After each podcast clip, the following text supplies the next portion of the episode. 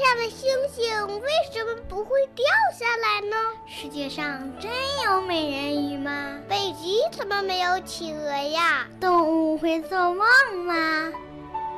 不要着急，不要着急，让我一个一个回答你。我是博士爷爷。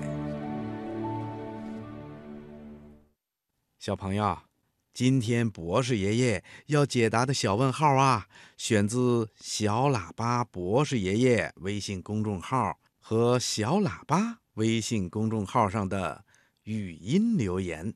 我想给博士爷爷提出一个小问号：人有几个骨头？人有多少块骨头？嗯，小朋友，我们人体全身的骨骼呀，是由颅骨、躯干骨和四肢骨三个大部分组成的。其中有二十九块颅骨，五十一块躯干骨，还有一百二十六块四肢骨。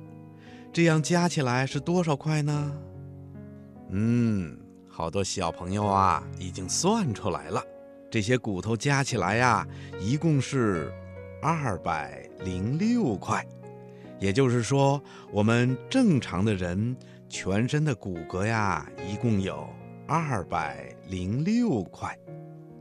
不过，儿童的骨骼呀，实际上是二百一十七到二百一十八块，而刚刚出生的小娃娃呀。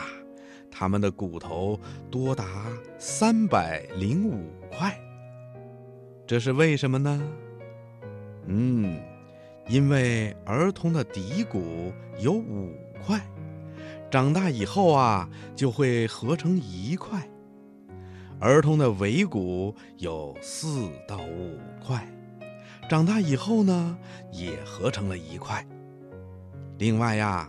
儿童有两块髂骨、两块坐骨和两块耻骨，长大成人以后呢，就变成了两块髋骨。这样算起来呀，儿童的骨头要比成人多十一到十二块。